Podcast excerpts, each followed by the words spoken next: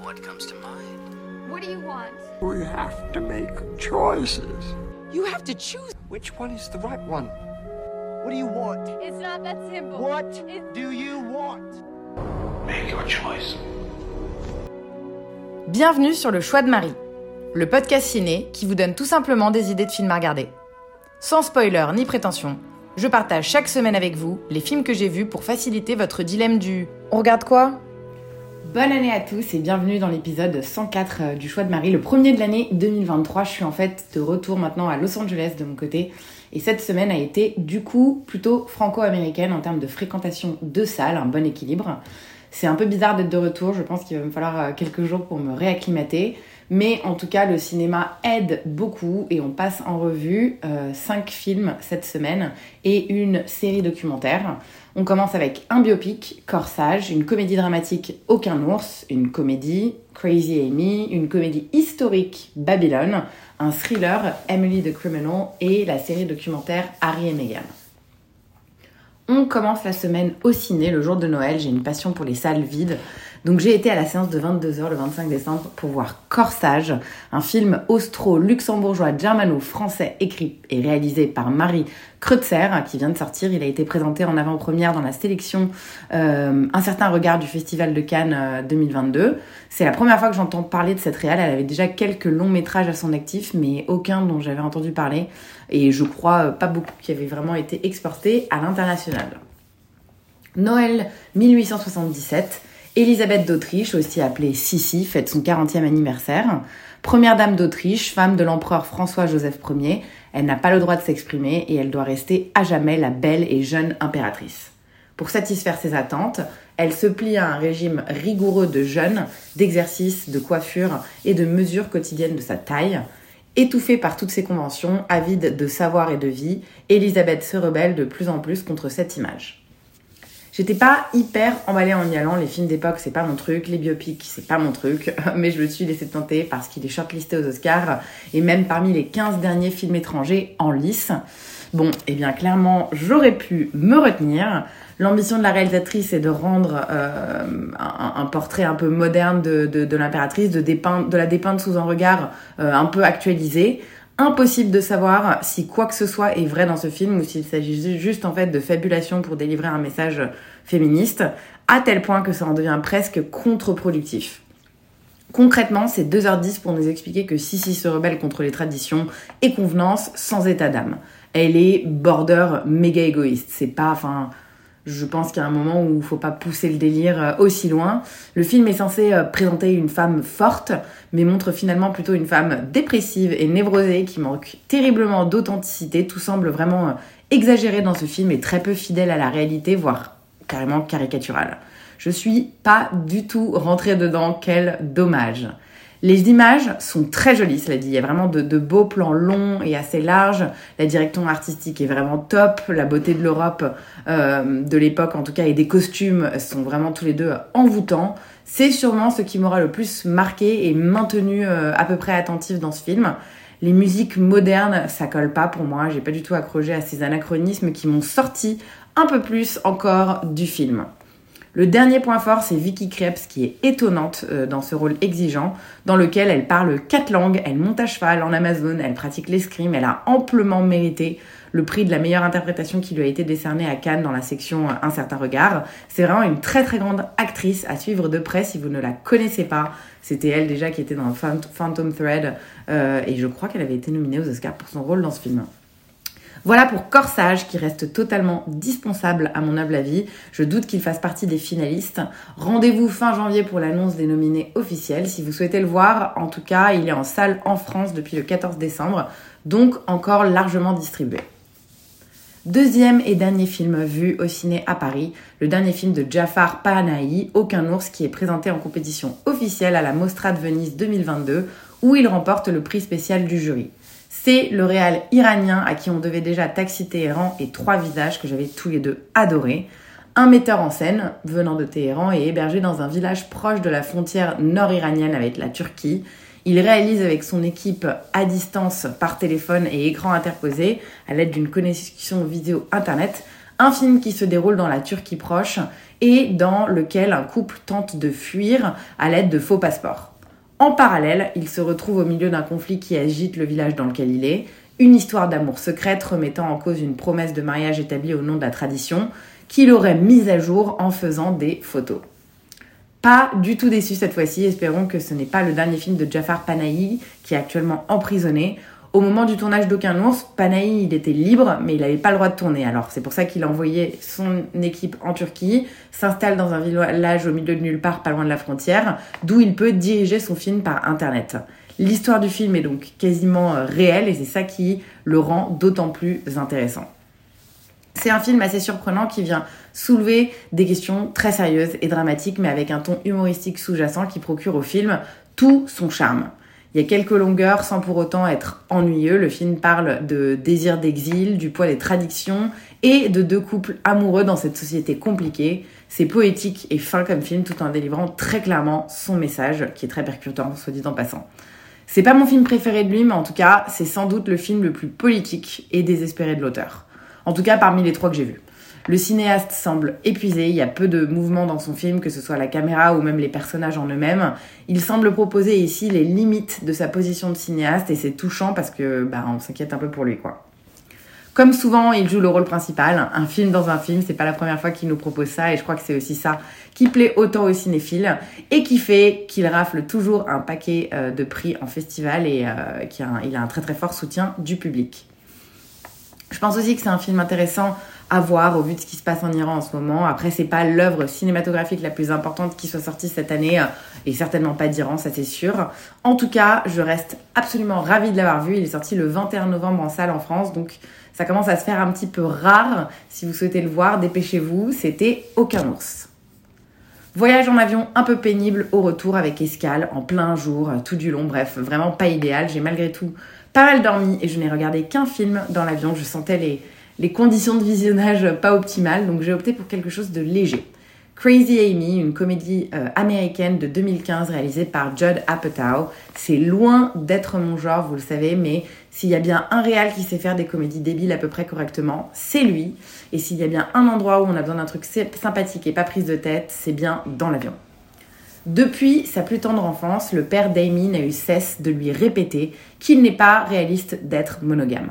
Devenue journaliste, Amy vit selon ce credo, appréciant sa vie de jeune femme libre et désinhibée loin des relations amoureuses qu'elle considère étouffantes et ennuyeuses.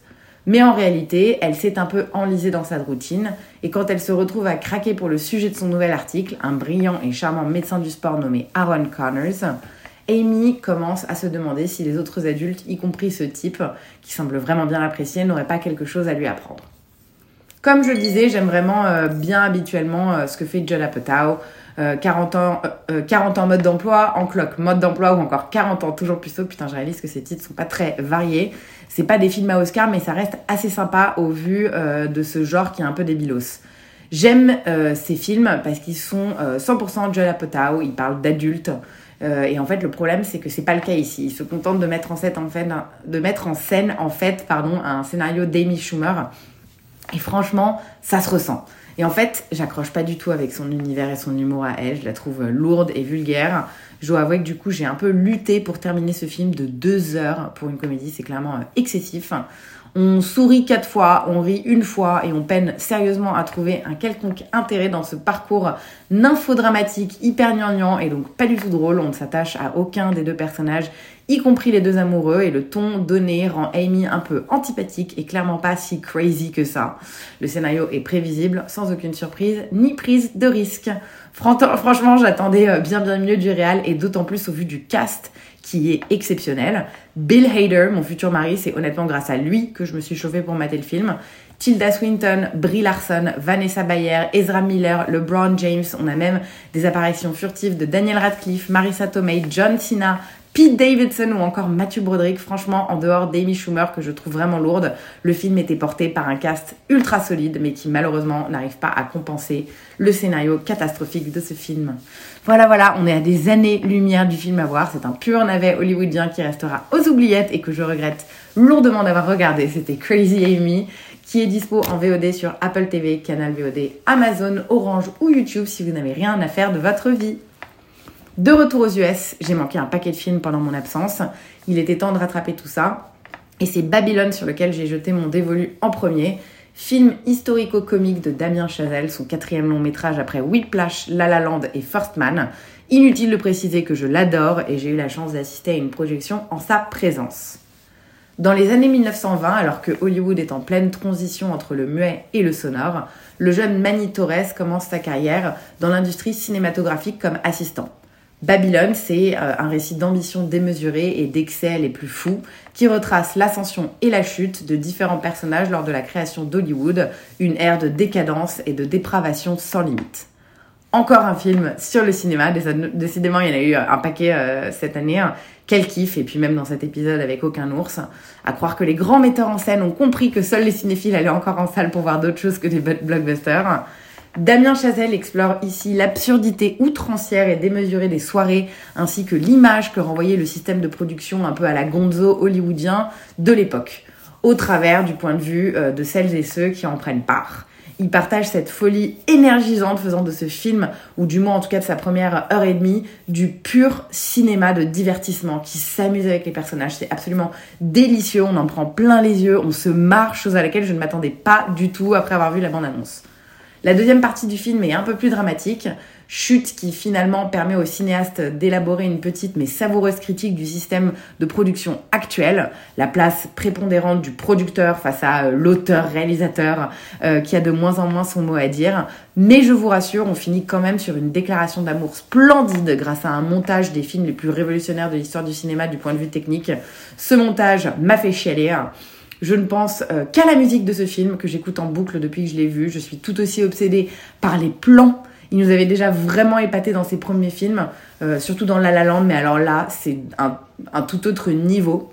Une véritable claque visuelle avec notamment un paquet de plans séquences orchestrés à la perfection qui nous donnerait l'impression d'être en pleine débauche avec Manny, Nelly et Jack. Le cast est époustouflant. révélation pardon, de Diego Calva qui joue notre héros qui est hyper touchant. Il est l'amoureux du cinéma que nous sommes tous, celui qui, nous permet de, nous reconnecter à pourquoi on est tant passionné par cet art. Margot Robbie est galvanisante. Euh, voilà, je sais pas comment c'est possible d'être aussi douée et belle à la fois. Elle crève l'écran dans chaque plan où c'est assez incroyable. Et on a un Brad Pitt dans un de ses meilleurs rôles, un espèce de mélange entre Aldo Rain et Cliff Booth. C'est absolument délicieux. Et un paquet d'excellents second rôles. Je vais pas tous les euh, citer, mais Jean Smart, Lucas Haas, Toby Maguire ou encore Eric Roberts sont ceux qui m'ont le plus accroché. Un must absolu pour les fans de ciné, mais aussi pour ceux de paillettes et de spectacles. Le film est long, 3h10, j'avais très très peur, mais je me suis franchement pas ennuyée. Après, je peux comprendre que ce soit pas pour tout le monde, mais je dirais que ne serait-ce que pour les prouesses visuelles et d'interprétation, il faut aller voir Babylone.